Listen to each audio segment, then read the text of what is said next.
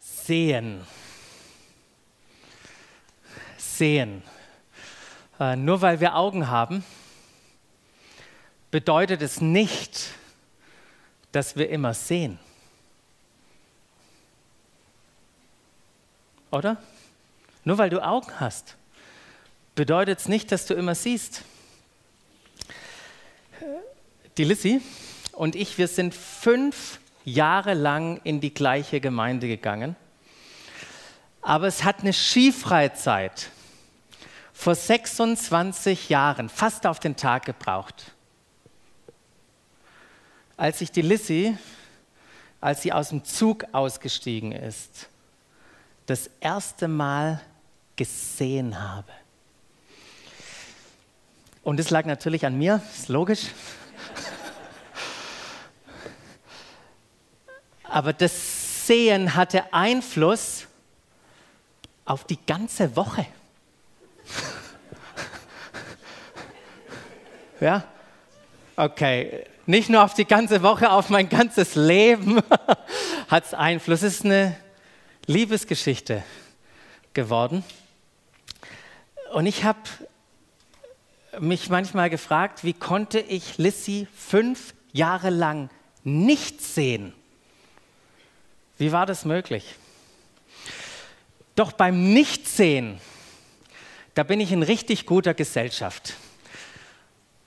Es gibt viele, die nicht gesehen haben, beispielsweise auch zwei Jünger, zwei Jünger von Jesus, die Jesus nachgefolgt sind und die dann enttäuscht waren von der Kreuzigung und weil sie dachten, es war alles, es wäre alles vorbei, haben die zwei Jünger sich aufgemacht zu ihrem Dorf Emmaus.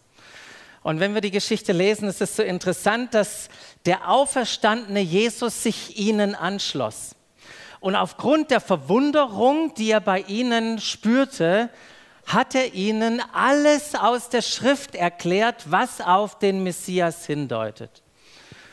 Und die fanden das irgendwie faszinierend. Und weil Jesus so nett war, haben sie ihn bedrängt, noch mit ihm Abend zu essen, als sie das Dorf erreicht hatten.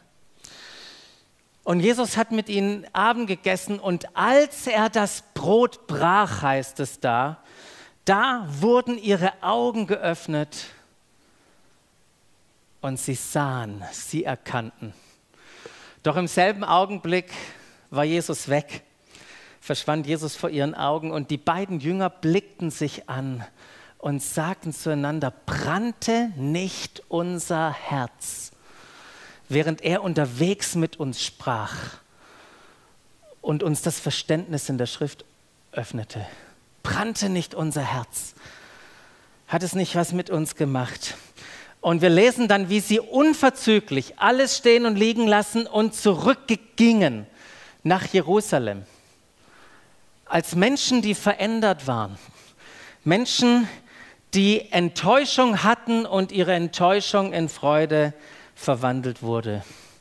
Im Sehen werden wir verändert. Sehen hat Einfluss auf unser Leben. Kennst du das auch von deinem Leben? Dass du was gesehen hast und das hat dein Leben verändert? Hast du Jesus schon mal so gesehen, dass es Einfluss hatte auf dein Denken, auf dein Fühlen, auf dein Handeln, dein ganzes Leben? Schon immer gab es Menschen, die die Sehnsucht hatten, Gott zu sehen. Und wir lesen hier beispielsweise in der Bibel auch vom König äh, David, der schreibt schon vor über 3000 Jahren in einem Psalm und sagt da eines. Wenn ich nur einen Wunsch hätte, eines, eines habe ich vom Herrn erbeten. Das ist mein tiefster Wunsch. Und was ist der tiefste Wunsch? Alle Tage meines Lebens im Haus des Herrn zu wohnen um die Freundlichkeit des Herrn zu sehen und über ihn nachzudenken, dort in seinem Heiligtum. Was für ein tiefer Wunsch, bei Gott zu wohnen, zu sein, leben zu dürfen, ihn zu sehen, betrachten. Und dann öffnet sich dieser Raum vom, wir denken über ihn nach, wir erforschen ihn. Wir lernen sein Herz kennen, seine Gedanken. Und ich frage mich manchmal, wenn ich so einen, so Psalm lese von David und so einen, hier irgendwie diesen Vers auch betrachtet, ist das eigentlich meine Sehnsucht? Habe ich dieses gleiche Verlangen? Wäre das mein tiefster Wunsch? David hatte diesen tiefsten Wunsch, weil er wusste, dass in diesem Schauen und in diesem Nachdenken was passiert. Ich nehme euch einen Vers oder noch einen anderen Psalm, da schreibt David, ich aber, ich aber werde dein Angesicht sehen in Gerechtigkeit, heißt es da. Wenn ich erwache, darf ich mich satt sehen an deiner Gestalt. Was für ein Ausdruck, sich satt zu sehen, gesättigt werden. Warum werden wir satt? Warum können wir gesättigt werden, wenn wir Gott anschauen? Und David schon wieder in einem Psalm, Psalm 36, 10 heißt, bei dir ist die Quelle allen Lebens. In deinem Licht sehen wir das Licht. Wir sehen alles, wenn wir dich anschauen. Wir werden gesättigt, wenn wir dich sehen. Und in den nächsten Wochen, wie die Lissy das schon gesagt hat, wir möchten eintauchen in dieses Buch der Psalmen aus dem Alten Testament. Und wir vertrauen darauf, dass wir Jesus dort entdecken und dass unser Leben dadurch verändert wird. Dich sehen, Jesus in den Psalmen. Warum sind wir denn so sicher? dass wir Jesus in den Psalmen entdecken können? Das ist ganz simpel. Jesus hat selber gesagt, dass er dort zu finden ist. Ganz am Ende mit seinen Jüngern, da sagt er ihnen, alles, was im Gesetz des Mose, bei den Propheten und in den Psalmen über mich geschrieben ist, muss sich erfüllen. Und dann heißt es, und er öffnete ihnen das Verständnis für die Schrift, sodass sie verstehen konnten. Und das ist unser Gebet auch füreinander, dass wir Jesus entdecken in den Psalmen, dass wir unsere Augen, dass unsere Augen aufgetan werden und wir verstehen, was da steht, auch schon über ihn. Die Psalmen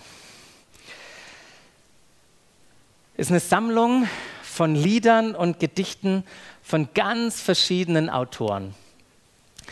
150 Psalmen haben es in die von Gott selbst oder in das von Gott selbst inspirierte Gesangsbuch geschafft, das damals in öffentlichen Gottesdiensten in Israel aus dem gesungen wurde. Und äh, ich habe das äh, schon gesagt, die werden nicht nur gelesen. Ich weiß nicht, wie oft du deine Bibel aufschlägst und mal die Psalmen liest. Okay, ja, manche ich nicht. Ja ich nicht, ich lese halt. Ähm, aber wir, wir dürfen, dürfen sie singen und das ist ja das Schöne, wenn wir singen, dann merken wir, dass etwas auf einer anderen Ebene uns noch prägt. Ja, wir werden, wir kriegen eine Verbindung zu einem Lied, auch über diese wunderbare Musik. Ähm, es gibt ganz unterschiedliche Psalmen, wenn ihr da äh, lest. Die handelt von Lob und von Dank und Klage und Königslieder und Wallfahrtslieder und Weisheitslieder und Schöpfungspsalmen und Psalmen auch über Jesus, den Messias. Und interessant finde ich, dass die Menschen zur damaligen Zeit, die, als Jesus gelebt hat, die kannten sich sehr gut aus in den Psalmen. Die kannten die Psalmen. Selbst Jesus kannte die, die hatte auch ein Gesangsbuch. Wenn Jesus sich manchmal mit seinen äh, Jüngern getroffen hat, dann haben sie auch gesungen, als sie abends da vom, vom Abendmahl feiern oder der Einsetzung des Abendmahls zum Garten Gethsemane, da hatten sie kein Gesangsbuch dabei, weil sie es auswendig konnten. Sie haben Psalmen gesungen. Und weil Jesus das auswendig konnte, zitiert er die Psalmen wie kein anderes Buch aus dem Alten Testament. Und auch wenn wir in die Evangelien schauen, also die Berichte von Jesus oder über Jesus, dann sehen wir, über 50 Mal werden den, wird hier auf die Psalmen Bezug genommen, um Jesus äh, zu beschreiben. Und auch nach der Auferstehung ist auch interessant, die, die ersten Christen, die sich versammelt haben, die ersten Gemeinden, die alte Kirche, die hat gesungen aus den Psalmen. Und auch weiter in der Kirchengeschichte, da spielten die Psalmen eine besondere Rolle. Da gab es ja diesen, habt ihr schon mal von den Benediktern gehört? Der Benedikt, der sich so seine Klostergemeinschaften gebaut hat und der fand die Psalmen so cool, dass er gesagt hat, bei mir werden die einmal in der Woche, alle 150, gesungen, gelesen, gebetet. Ich glaube, die kannten die ziemlich gut. Ich kenne auch einen. Psalm 23.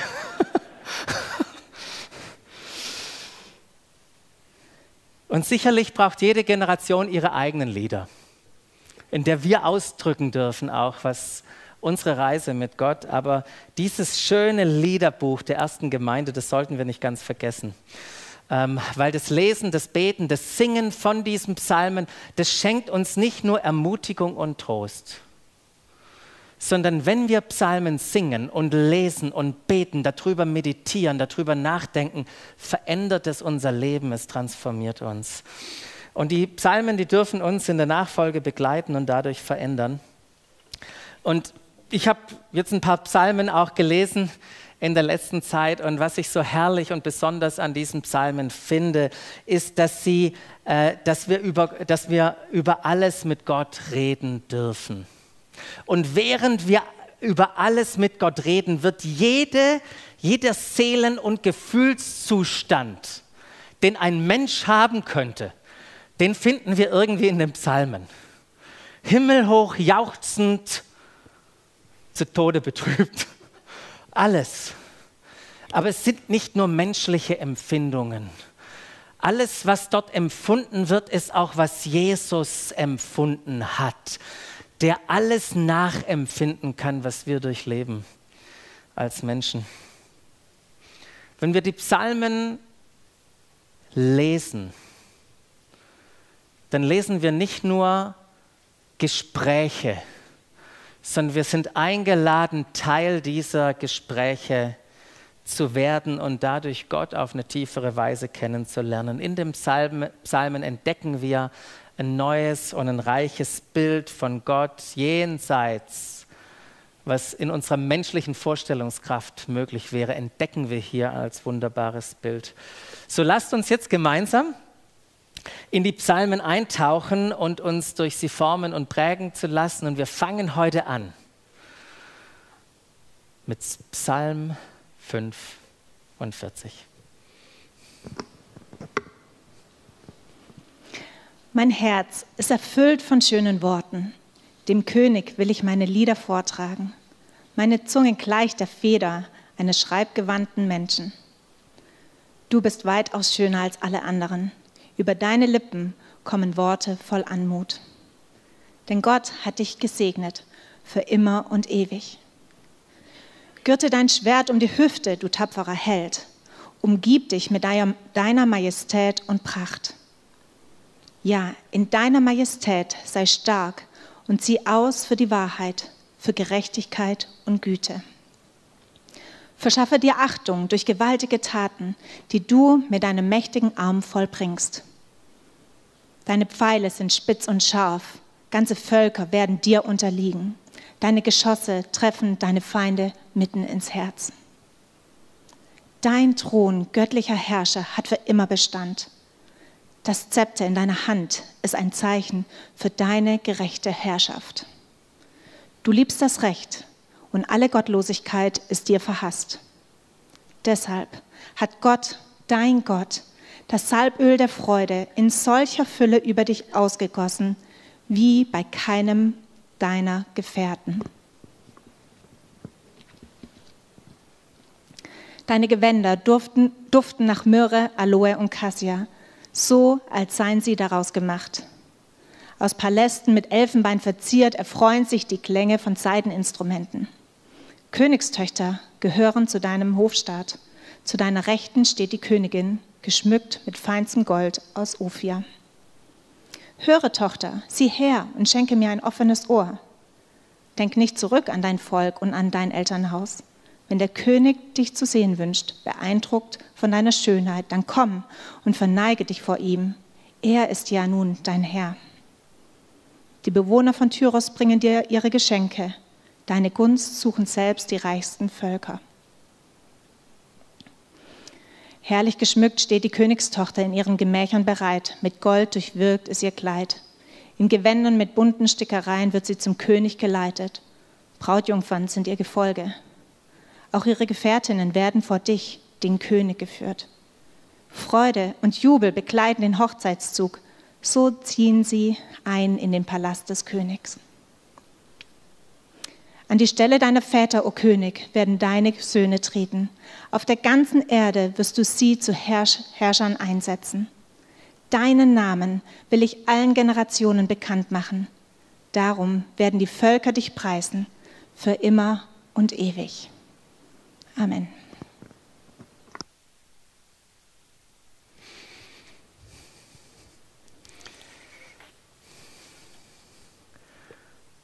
Gibt es irgendwas, was dich angesprochen hat?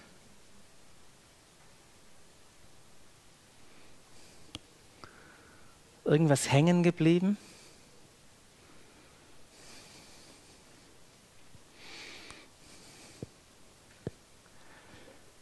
Muss zugeben, ist ein spezieller Psalm. genau, vorher wurde ich noch gefragt, wie es mir denn ging. Ich, ihn mir, ich muss zugeben, ich habe ihn nicht ganz freiwillig rausgesucht, er wurde mir zugewiesen. Aber ich habe ihn, habe ihn schätzen gelernt, äh, diesen Psalm. Ein spezieller Psalm, von dem es ganz am, am Anfang heißt, da gibt es ja ganz so viele Anweisungen in diesem Psalm. Und da heißt es ganz am Anfang, ein Liebeslied. Das ist ein Liebeslied. Und in der Form, wie wir Psalm 45 finden, ist es tatsächlich einzigartig bei den Psalmen. Die Parallele wäre das Hohelied der Liebe, das ist ja auch ein Buch im Alten Testament, so als Vergleich. Und es ist ein, ein Liebeslied und ich hoffe, ihr habt es so vielleicht rausgehört zu einer Hochzeit. Äh, von einer Hochzeit eines israelischen Königs mit einer fremden Frau. Und als erstes da wird der Bräutigam und dann nachher die Tochter oder die Braut angesprochen. Und was hier so sichtbar wird, wird, ist die Liebe des Königs zur Braut und aber auch die Liebe der Braut zum König. Und vermutlich wurde dieses Lied tatsächlich auch an Hochzeiten damals gesungen. Also für alle, die planen zu heiraten, Vielleicht kann das eure Liedauswahl bestimmen. Ähm, aber manchmal, da liest man sowas und dann denkt man doch, wie um alles in der Welt hat dieser Psalm in die 150 Chartliste hineingeschafft? Oder? Ich weiß nicht, ob ich ihn ausgewählt hätte, aber er wurde auserwählt und er hat es da hineingeschafft, ganz einfach, weil die Juden und die Christen, beide, wenn wir diesen Psalm anschauen, dann sehen wir in diesem Psalm eine Beschreibung des Messias. Es ist nicht nur einfach ein Liebeslied, es ist ein prophetisches Lied und wir Christen wissen, dass Jesus Christus gemeint ist. Wie beginnt dieses Liebeslied?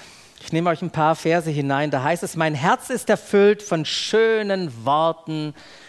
Dem König will ich meine Lieder vortragen.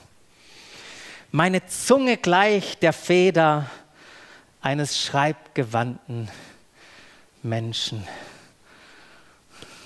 Trieft es irgendwo? Ich hoffe.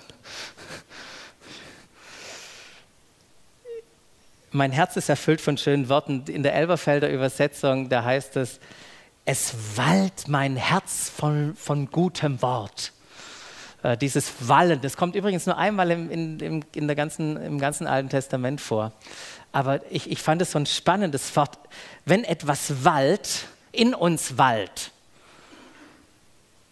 dann hat es Einfluss auf unseren Körper und wir können die Gefühle gar nicht zurückhalten. Der Mund läuft von dem über, was im Herzen ist. Wie kochendes Wasser, wie kochendes Wasser sprudelt und über diesen Topf schwappt. Das ist das Bild. Und warum ist der Schreiber denn gefüllt mit Worten, die aus ihm heraussprudeln wollen. Und was wir wissen ist, dass seine, sein, äh, oder seine Worte sind eine, lediglich eine leidenschaftliche Antwort. Seine Worte sind eine leidenschaftliche Antwort auf das, was er gesehen hat, als er den König angeschaut hat und all das, was der König tut. Das ist eine leidenschaftliche Antwort. Und wer ist der König? Wir haben schon festgestellt, das ist Jesus, der Messias.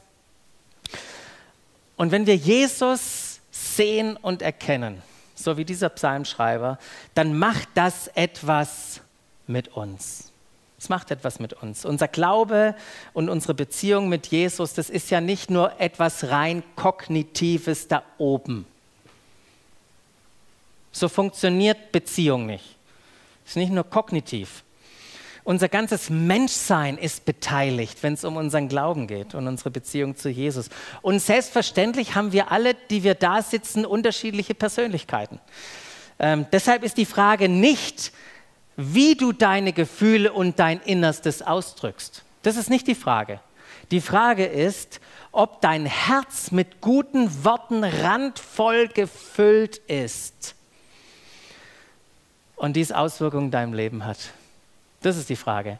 Nicht, wie hoch du springen kannst. Das ist nicht die Frage. Aber ist dein Herz gefüllt? Dein Innerstes gefüllt oder ist, ist Glaube für dich nur eine Kopfsache?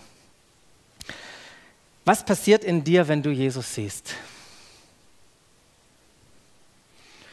Und ich habe mir überlegt, kann ich mich mit dem Schreiber hier identifizieren? Geht es mir auch so? Vielleicht hast du, denkst du, Jesus sehen? Wie soll denn das gehen? Habe ich noch nie gemacht.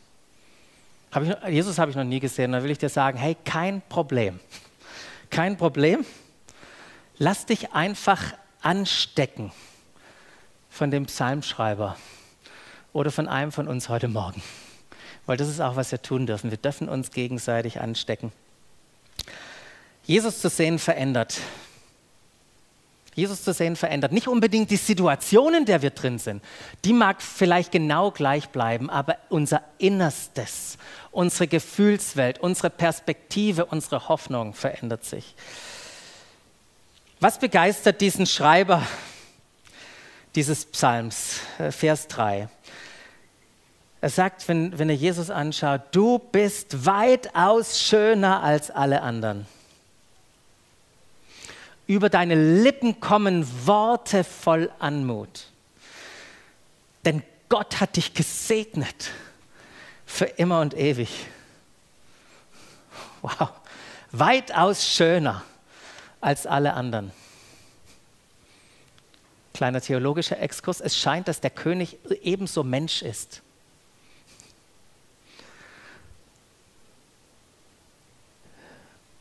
Und wenn er diese Psalme schreibt, wen gab es da? Ich meine, es gab den König David, meine, der sah gut aus. Und dann hatte der seinen Sohn Salomon, ich meine, einer von 10.000 Auserwählten. Was? Und dann kommt hier dieser König, der mehr ist als Salomon. Denn Jesus, der König, ist das vollkommene Abbild von Gottes Herrlichkeit, der unverfälschte Ausdruck seines Wesens. Und dabei geht es nicht nur um Äußerlichkeiten, es geht um eine innere Schönheit. Und wie kommt so eine innere Schönheit raus? Wie wird die sichtbar? Das Innere wird teilweise auch offenbar durch die Worte, die jemand redet. Und hier lesen wir Worte voller Anmut. Bisschen Neudeutsche auszutragen, seine Worte sind Musik in unseren Ohren. Oder vielleicht ist auch meine Generation noch. Anmut kann man auch mit Gnade übersetzen. Und wir wissen, als Jesus umherzog, um das Reich Gottes zu verkündigen und zu demonstrieren, da wurde berichtet, alle waren von ihm beeindruckt und staunen, staunten.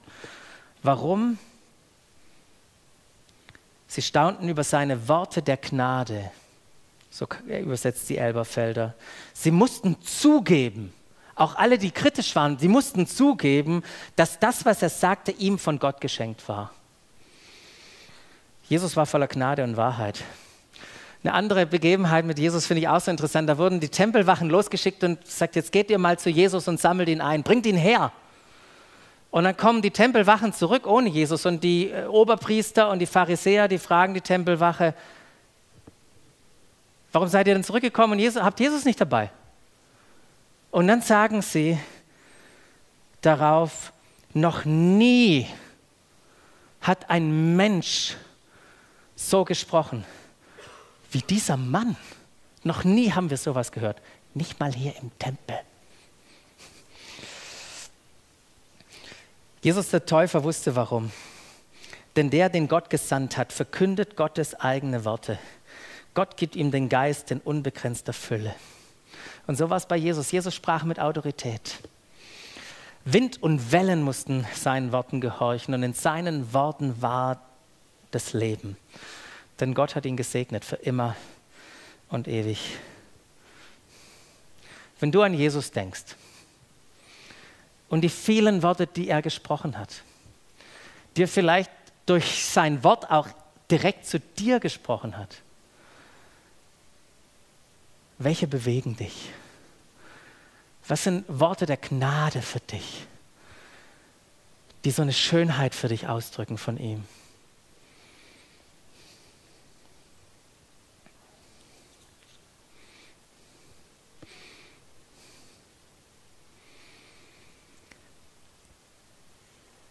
Wenn wir im Psalm weitergehen, jetzt, jetzt verlassen wir mal die Schnulze. Äh, jetzt wird es männlich, jetzt wird es scheinbar kriegerisch. Ähm, da heißt es denn, ähm, und ja nur scheinbar kriegerisch, gell? der Schreiber will lediglich ausdrücken, was der König tun möchte in seinem Land. Und äh, Schönheit, das ist ja auch das Interessante, das zeigt sich nicht nur in Worten, auch an die Männer gerichtet, nicht nur die Worte zeigen das, sondern manchmal ist auch das Tun entscheidend. Und hört mal hier, da heißt es, wird dem König, das ist ja dem König zugesprochen, heißt da, gürte dein Schwert um die Hüfte, du tapferer Held. Umgib dich mit deiner Majestät und Pracht.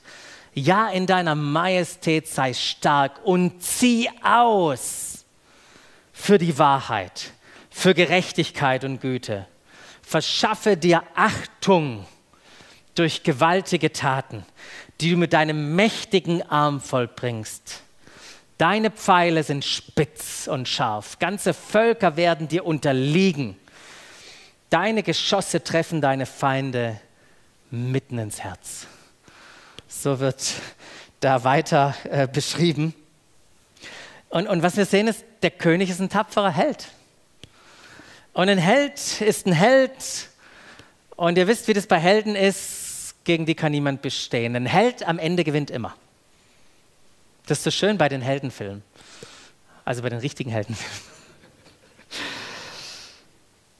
Und ich finde es auch interessant, weil die Liste das auch gerade äh, vorgelesen hat, noch in der Offenbarung, wenn wir an das Schwert denken. Und manchmal da zeigt uns das Neue Testament, auch wenn sie Jesus beschreibt, dass sein Schwert auch seine Zunge oder in seinem Mund ist und dass es um, ein, um, um, um sein, seine Worte gehen. Worte wie scharf wie ein zweischneidiges Schwert, noch schärfer.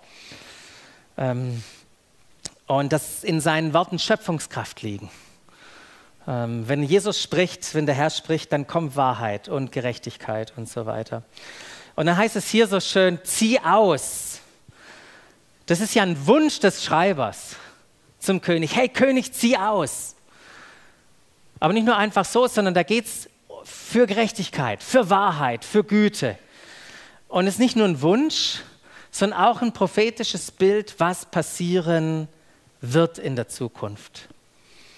Da heißt es dann Achtung ähm, soll er sich verschaffen. Und Achtung hat sich der König tatsächlich verschafft. Durch die größte Tat, die jemals getan werden konnte.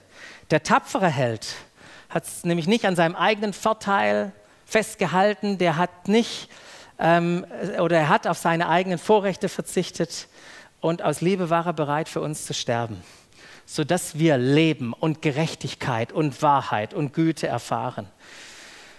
Und die Feinde, auch kann man viel rein, äh, reinlesen oder interpretieren, die Feinde, auch klar, das ist nicht irgendwie Fleisch und Blut.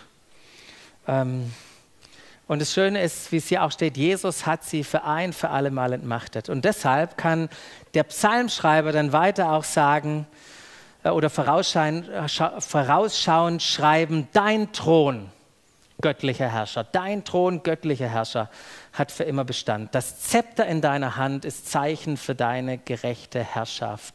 Und statt göttlicher Herrscher äh, könnte man auch einfach nur Gott sagen. Also eigentlich steht da nur Gott und es wird hier anders umschrieben. Und dann heißt es, du liebst das Recht und alle Gottlosigkeit ist dir verhasst.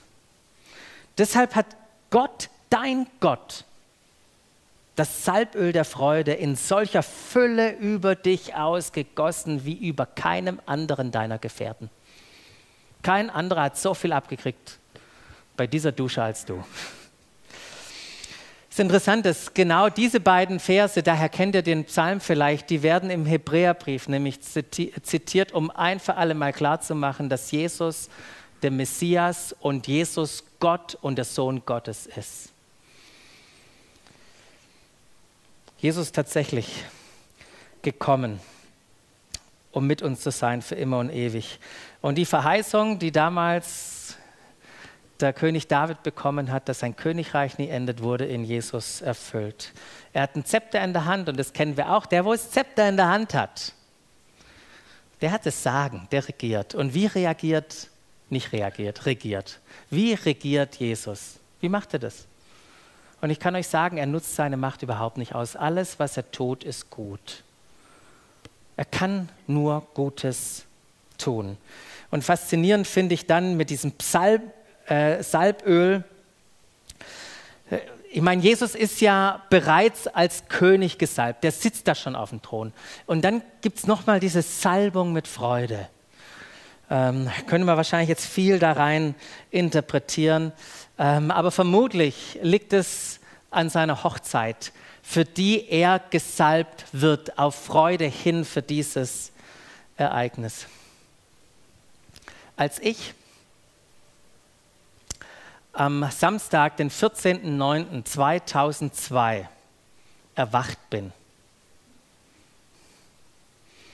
da hatte ich ein Strahlen im Gesicht. Es war ein Tag voller Freude. Ein Tag, auf den ich mich schon Monate gefreut habe. Das ist nämlich mein Hochzeitstag. Jesus ist voller Freude. Warum? Er ist voller Freude, weil er sieht, dass sich sein Reich ausbreitet, dass Menschen ihn kennenlernen, Menschen Heilung erleben, Wiederherstellung erleben, Menschen aufblühen, Menschen wachsen, Menschen die Schönheit des Lebens wahrnehmen. Deshalb freut er sich. Aber er freut sich auch und ist voller Freude, weil er weiß, dass er auf eine Hochzeit zusteuert mit seiner Braut. Deshalb freut sich Jesus auf die Hochzeit mit der Braut, die er über alles liebt. In Johannes 9 sagt Jesus mal, wie mich der Vater geliebt hat, wie mich der Vater geliebt hat, so habe ich euch geliebt. Wie mich der Vater geliebt hat, so habe ich dich geliebt. Und dich geliebt und auch dich geliebt und dich geliebt und ihr könnt alle auf euch selber zeigen. Wie mich der Vater geliebt hat, so habe ich euch geliebt. Und dann sagt er, bleibt in meiner Liebe. Bleibt in dieser Liebe. Ich sage euch das. Warum sagt er uns das? Damit meine Freude euch erfüllt und eure Freude vollkommen ist.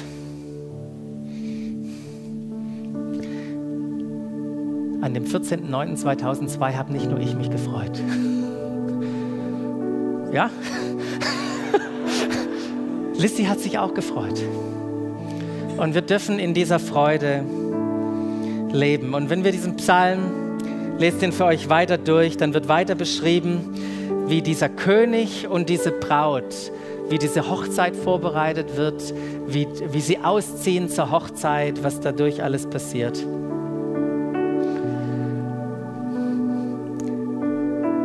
Was macht so ein Psalm mit dir? Was macht so ein Psalm mit dir?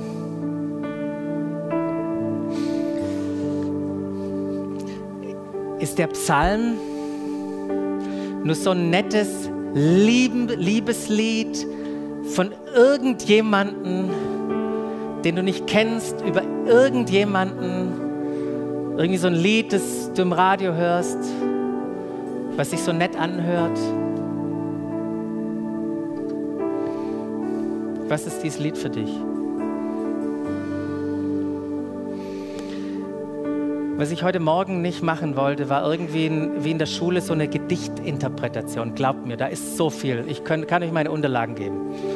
Habt eine Gedichtinterpretation. Aber meine Idee war nicht eine Gedichtinterpretation heute zu machen, sondern mein Herzenswunsch ist, und ich glaube, das ist genau das Herzens, der Herzenswunsch auch von den Korachitern, die diesen Psalm geschrieben haben, die sagen, hey, wir laden dich ein in diesen Psalm, in dieses Liebeslied. Liebeslied ist nicht nur unser Liebeslied, es ist auch dein Liebeslied. Lass dieses Lied zu deinem werden.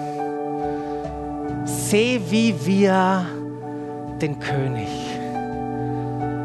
Werd überwältigt von seiner Schönheit und antworte ihm mit deinen eigenen Worten. Und wenn du keine hast, dann gebrauch die Worte, die wir dir in den Mund legen mit diesem Psalm.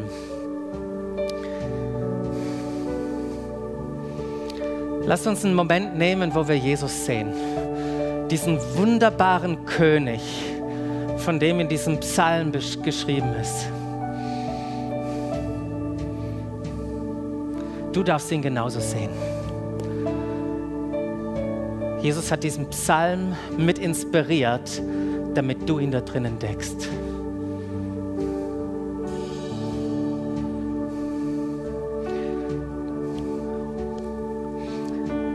Und Jesus, ich bete, dass du uns die Augen öffnest. Dass wir sehen, wer du bist. Danke für deine Schönheit. Danke für deine Worte voller Gnade, voller Wahrheit, voller Güte, Barmherzigkeit. Du bist gesegnet für immer und immer. Und ich danke dir, dass wir durch dich gesegnet werden.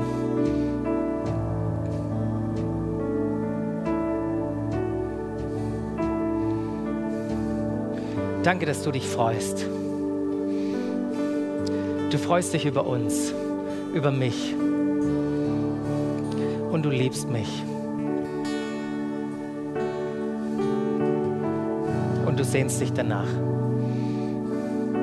Du sehnst dich danach, wiederzukommen, Jesus. Sichtbar mit uns zu wohnen.